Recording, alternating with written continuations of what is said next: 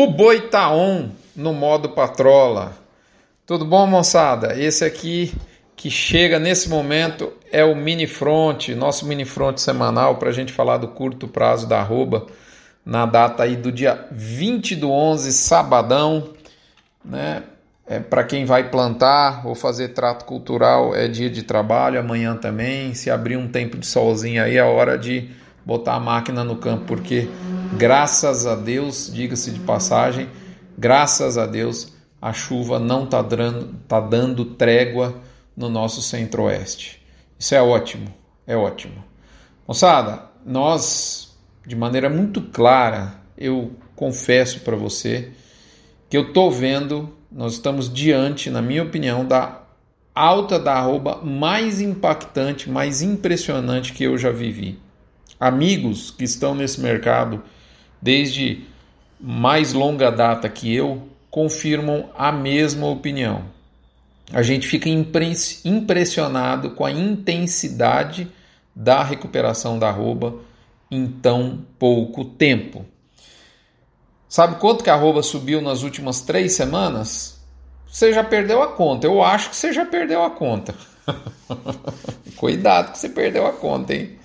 Bom, eu falo para você, depois da gente lembrar aqui as nossas empresas amigas do front, MSD, Vmax da Fibro, Nutron Cargill, UPL Pronutiva, Cicobi Cred Goiás, Boitel da Agropecuária Grande Lago, Alflex Identificação Animal, Asbran, a nossa Associação da Suplementação Mineral do Brasil, e gerente de pasto com seu tripé de soluções.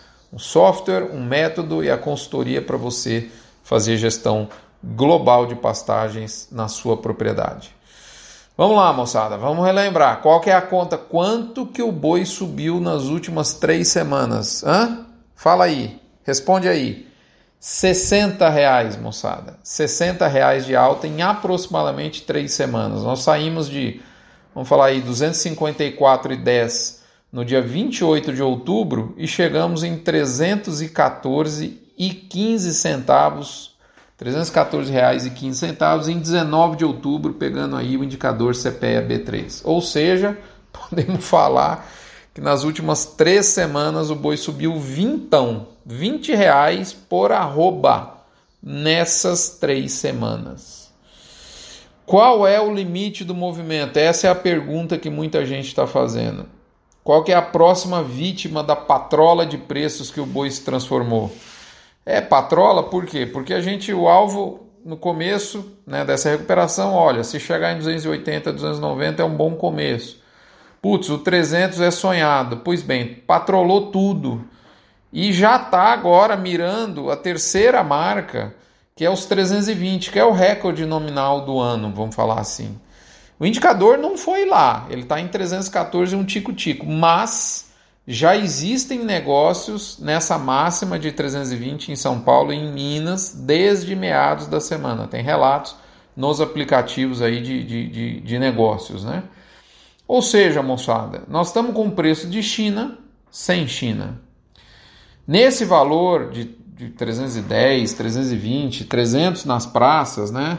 Mato Grosso a 300, 300 e um pouquinho, Goiás, o, a mais até do que 300, o frigorífico acha o boi nos 320 em São Paulo. E nós cremos que os bois confinados farão alguma fartura até o final de novembro apenas. Por quê? Porque faz 90 dias que os bois abatidos, via de regra, não são repostos no confinamento a roda do confinamento, do ponto de vista de entrada de bois, parou de girar desde o início de setembro e 90 dias depois, ou seja, de agora em diante, teria que faltar mesmo. Tá tudo certo. Né? Então, é o que está acontecendo é que essa falta de oferta está falando mais alto nesse momento. E do lado da demanda? Vamos lembrar um pouco aqui. Primeiro, vamos comentar, começar a elaborar aqui com relação ao mercado externo. No final de junho, nós exportávamos quase 10 mil, desculpa, 10 não, 100 mil toneladas de carne a mais do que hoje. E nós tínhamos a margem China para desfrutar.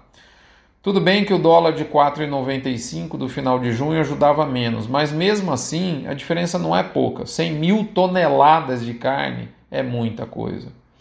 Outros mercados apareceram, posso, podemos citar aqui Estados Unidos, Chile, agora nessa semana, inclusive a Rússia, liberando cotas de carne sem imposto, habilitando planta, por exemplo, do, da indústria do Minerva, foram duas plantas. Mas não dá para dizer que a exportação nada de braçada agora, né? pelo contrário, os números são sim mais modestos. Quando a gente olha o mercado interno, também assim, como a gente vai imaginar que o mercado interno de carne vai estar tá ótimo? Claro que a gente tem dificuldade econômica envolvida em muita, né? Relato de, de venda de osso, moçada. Mas há um fator fundamental e que faz toda a diferença, que é a escassez de produto. Eu acredito que perdemos muitos consumidores ao longo do caminho da pandemia, mas a carne que hoje há disponível parece que mal dá conta de atender aqueles que continuam comendo carne. Então, a verdade é que a gente vê incrivelmente uma arroba, né, é, uma carne no atacado é, em alta num ambiente desse. É claro que há a sazonalidade de final de ano, que ajuda muito a explicar, não tenha dúvida.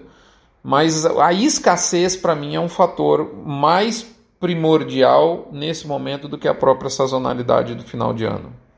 Prova disso, vamos colocar em número, né? Por que, que eu estou falando isso? O equivalente físico do atacado, o que, que é o equivalente físico do atacado? É quando você pega o preço do dianteiro, do traseiro, ponta de agulha e remonta a carcaça do boi com base no valor da venda da carne e transforma a alta ou a baixa da carne numa alta ou baixa da arroba. Então, se a gente analisar as mesmas últimas três semanas em que o boi subiu 60 reais, a carne, o atacado da carne com osso subiu 30 reais.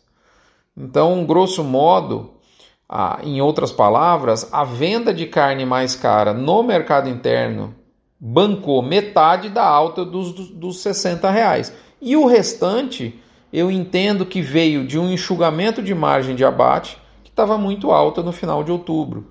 Os frigoríficos estavam realmente ganhando muito dinheiro com a, a o abate para o mercado interno com valor de arroba de 250 a 260. Então, assim, mesmo entregando menos margem agora, a roda dá conta de continuar girando. A margem voltou para o que é normal. Né? E até onde essa roda do abate de margem continuar girando, a coisa vai em frente. E digo mais: na segunda quinzena de novembro é quando a indústria produz o estoque que vai abastecer as gôndolas de carne nas festas de final de ano. Por isso que nós vemos os pequenos e os grandes frigoríficos bem ativos na compra de boiadas agora. Esse lead time aí de fazenda, boi gordo na fazenda para carne na gôndola, é de aproximadamente 20, 30 dias. E como dependemos mais do mercado interno no mix de vendas atual, isso é muito importante ser considerado. Temos também que pensar que teremos um final de ano quase dentro da normalidade em termos de festas, bares, restaurantes, e isso ajuda muito além da sazonalidade econômica de uma economia mais ativa no último, no último bimestre, principalmente no último mês, né, com, com a entrada do 13 terceiro. E além de tudo isso que eu acabei de dizer, eu tenho que fazer um destaque muito grande para o comportamento da indústria, que hoje eu diria que privilegia essa arrancada da arroba. Eu digo que eu nunca vi um comportamento tão agressivo da compra de gado como que estamos vendo agora. A indústria vai pagando para cima quase que sem brigar. Né? Não tem nem aquele, ó, deixa eu consultar ali. O cara já amarela na hora. Então, assim, cuidado ao pedir pela sua boiada.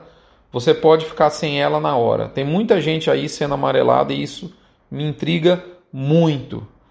Tem motivos, vamos falar assim, mais explícitos. tem motivos menos explícitos, explícitos, talvez até escusos, né? Mas, enfim, é, é fato. O comportamento da indústria, que é algo para mim inédito, né? essa ausência de briga na hora de negociação, isso me intriga. E isso está dando força para o movimento. De passagem, eu também vou dizer aqui rapidamente que merece destaque a melhoria na relação de troca de milho com arroba, né? E o recrudescimento da reposição, moçada. A reposição tá jogando duro mesmo, de fato. Bom, consolidando tudo isso, dois pontos eu finalizo. Eu vou consolidar em dois pontos. Primeiro, o boi não achou o novo ponto de equilíbrio. Ele pode ir mais acima um cadinho, mas o limite aparenta não estar muito distante. Dois, eu considero um bom momento para realizar vendas no físico, aos poucos, procurando fazer média para cima. Afinal de contas, não se esqueça que é sempre melhor vender ao som de violino, e violino da mais alta afinação é o som do mercado hoje, do que e comprar o som de bomba, né? Então, nós estamos no som de violino, a hora é de venda, venda no físico aos poucos, fazendo média para cima. E eu vou fazer exatamente isso. Venda no físico. Um abraço, fiquem com Deus. Não se esqueçam da campanha do Agro contra o Câncer. Doando um real por cabeça batida, você não esvazia seu bolso e, ao mesmo tempo, enche de fé, chance de cura e esperança o coração de alguém que está aflito no leito de um hospital hoje. Um abraço, agradeça a sua saúde, vamos em frente, agradeça a chuva Vamos tocar esse plantio para quem ainda não acabou de plantar e esses tratos culturais para frente, nessas brechinhas de sol que vão aparecer aqui e acolá. Chuva abençoada, moçada. Um abraço, fiquem com Deus, até a próxima. Obrigado pela audiência e pela paciência, moçada. Até lá.